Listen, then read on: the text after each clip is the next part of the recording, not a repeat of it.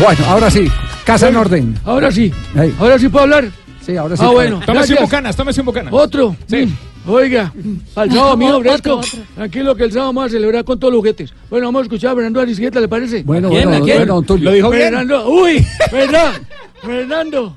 Uy, bueno, yo creo que me salió así con el bucanas que me tomé. Bueno, aquí está. Fernando Arisigueta. Estoy muy ofendido por el trato que nosotros, eh, algunos jugadores, recibimos la, la semana pasada cuando, cuando salió el, profe Pecoso con todo su, su cuerpo técnico. Creo que nos trataron con muchísimo irrespeto. En un principio pensamos que no íbamos a tener que aclarar nada porque si uno escucha las declaraciones de- del periodista, que no me sé el, el nombre que dio esa, esa información, yo pienso que una, eh, para que una persona se crea esa información tiene que estar o muy desvinculada del fútbol o ser estúpida. Entonces no pensamos que íbamos a tener que hacer una, una aclaración, pero por lo visto mucha gente le, le dio importancia y muchos periodistas le dieron importancia a lo que se dijo ahí, que nos ofende a nosotros este, y, nuestra, y nuestra integridad, no solamente como futbolistas, sino también como, como personas. Entonces yo pienso que nosotros como personas merecemos de parte de esa gente que, que dio esa información de forma completamente irresponsable, al menos una disculpa porque se, se habló sin fundamento, se nos señaló sin, sin ningún fundamento, el- unas horas después de que hubiese sucedido eh, lo que sucedió con el profe, que nosotros no teníamos absolutamente nada que ver y no se intentó preguntar nada, nadie recibió ninguna llamada para corroborar ninguna información ni preguntar nada, este, sencillamente se, se nos, se nos señaló. No sé por qué se nos escogió a nosotros, pero bueno, eso era lo que quería decir y dejar claro, porque por lo visto mucha gente eh, sí se creyó la, la- la información que en un principio nosotros pensamos que, que no iba a tener ninguna importancia, porque si uno la escucha, pues no, no pareciera que Ah, nadie se pueda creer vea. eso. Fue muy claro, Fernando. Sí. Sí. Fernando, ¿qué? Fernando Aristi, Aristigueta. Aristide. Vea, ya estamos dando el curso, ¿veo? Sí, sí, sí. Ah, muy bien, bueno. muy bien. Mire, eh, eh, tiene razón el reclamo del el jugador de América de Cali. Eh, pero mm, también hay, hay eh, un punto que quisiéramos que en estos momentos críticos se revise. La gran experiencia que acabamos de tener con Queiroz, el técnico de la selección Colombia, aquí en Barranquilla y tú cuando no citó, cuando citó a los medios de comunicación en la sede de la Federación, fue el advertir que quería seguir una comunicación con los medios de, de- con los medios informativos por una razón fundamental, porque cuando las cosas se silencian desde adentro, se presentan las especulaciones. Entonces, esa comunicación permanente, que se vean la cara y que conversen, es eh, muy eh, saludable para evitar las especulaciones. Lo digo porque muchas veces hemos buscado a Aristiguieta para que nos dé una entrevista y dice que no habla para los medios colombianos. Entonces no puede él salir ahora, así tenga la razón, no puede él salir ahora a manifestar que nadie lo llamó. Cuando hay mucha gente de producción de este programa que lo ha llamado varias veces y dice que para los medios colombianos no da declaración. Oye, es que se cree extraterrestre, ¿o qué? Que No, no, hombre. no, no, pues cada uno tiene su manera de vivir, pero Sí, por, pero por eso... que trabajando en No, Colombia. no, no, no, no, no, eso, no, eso no tiene, no, eso no tiene nada que ver, perdone, eso no tiene nada que ver, no tiene que ver ni la nacionalidad, ni que está en Colombia, o que, o, o que está en Brasil, o que está en Venezuela, donde sea. Lo que tiene que ser es coherente. No reclamar el que no lo llamaron cuando cuando lo llaman No contesta. no contesta. No contesta. es, ese es el punto. Ser El, coherente. el resto no tiene, no tiene que ver. Pero siguió hablando Aristiguieta.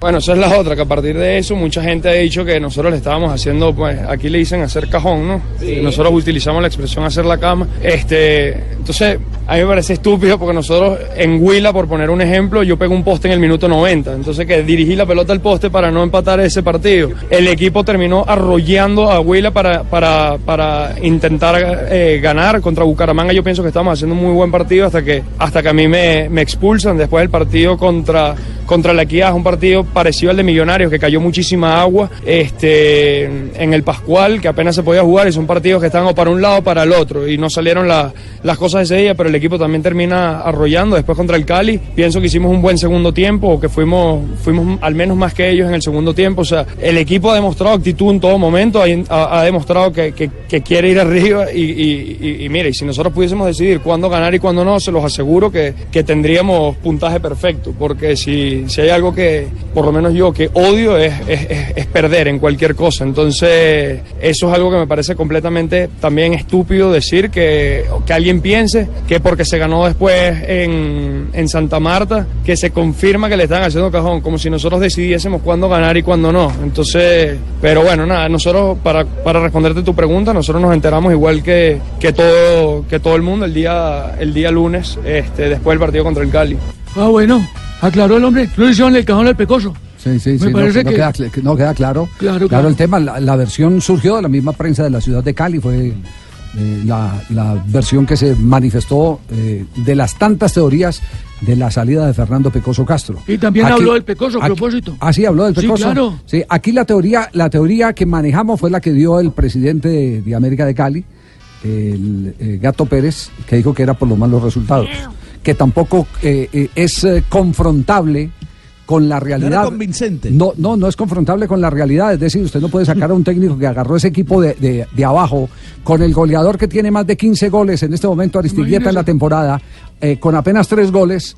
Usted no puede decir eh, que no hubo buenos resultados. Dejó en la casilla 5. Claro, y creo que creo que le faltó le faltó a- a- al presidente de la América, al Gato Pérez, el encontrar un argumento distinto, diferente. Y más con un partido frente al Huila Javier, donde fue el árbitro el encargado precisamente de evitar que América hiciera un mejor papel. Así es. Bueno, aquí habla Aristigueta precisamente del pecoso. Gracias Tulio por la gestión. Bueno, con sí. mucho gusto. Bueno. La gente, la gente tiene una imagen del Pecoso que no es, que no es la que, la que él era dentro de aquí. La gente piensa que es un militar, que nos gritaba, que nos insultaba.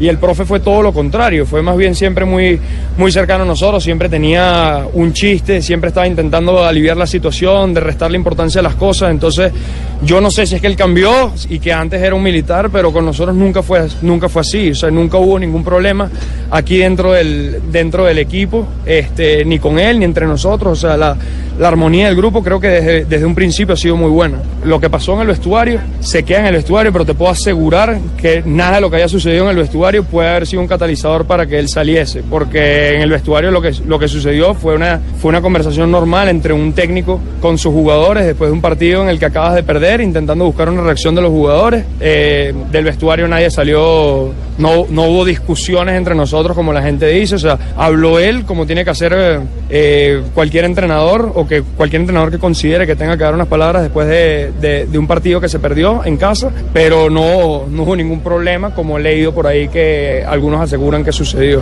Yo también quiero poner mi voz de, de, de, de- de protesta. Porque yo, apoyo. No, yo, porque por, por la gente que está hablando mal de Pecoso, pues yo sí lo defiendo. Ah, pues a usted el Pecoso lo puso a hacer goles en el Deportes Quindío y lo recuperó es. para el fútbol. Así es, Después de que estaba allá, sí, sí. Fue Y- como un padre para mí. Y Guigo Mafla también habla maravillas del Pecoso y hay una gran cantidad Mm. de jugadores eh, que, que le hacen ese reconocimiento al Pecoso. Pecoso es uno, el histriónico de la raya y otro eh, cuando está... El amigo Con él aprendí muchas cosas, como Y- un sancocho de gallina. Chigüiro y tiene- y no, pues el chigüiro, imagine, y tiene maneras muy particulares de, de manejar las situaciones con los jugadores y los jugadores terminan entendiéndolo. Por ejemplo, el, el caso del chigüiro cuando estaba en Independiente Medellín, ¿recuerda? Sí, claro.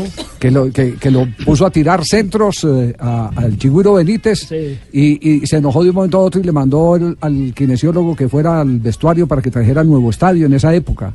Y abrió nuevo estadio y dice, Chigüiro, aquí está la tabla de goleadores y yo no te veo, entonces no tires a la portería, Tira a un tira, centro". tira al centro. Ese es el Pecoso Castro. Pero, pero cómo me alegra que haya hablado el amigo Don Tulio. Sí, Fernando. Fernando. Claro. Sí. Fernando Aristei. Bueno, déjame embolato otra vez. No, Fernando, Fernando. Sí, sí, bueno, nos o alegra que. Aristeguieta haya, haya hablado porque, eh, entre otras cosas, es una persona preparada que con su discurso, inclusive para explicar cosas del fútbol, le puede aportar al fútbol, le puede aportar al fútbol. Y que no bloquee a quienes los llaman a pedirle entrevistas, porque terminó bloqueando a, a productores y todo que llaman a pedirle entrevistas. Entonces, eh, eh, vamos a ser coherentes. Habla bien y, y se merece la gente, y sobre todo los seguidores de América, el que su goleador tenga la oportunidad de opinar de lo humano y de lo divino, de lo que tenga que ver con su trabajo.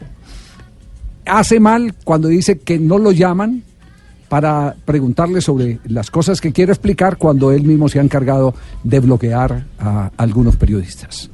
Así es la vida, ¿no? Dos de la tarde, 51 minutos. A nombre de Bucanams, estuvo aquí Fernando Aristigueta.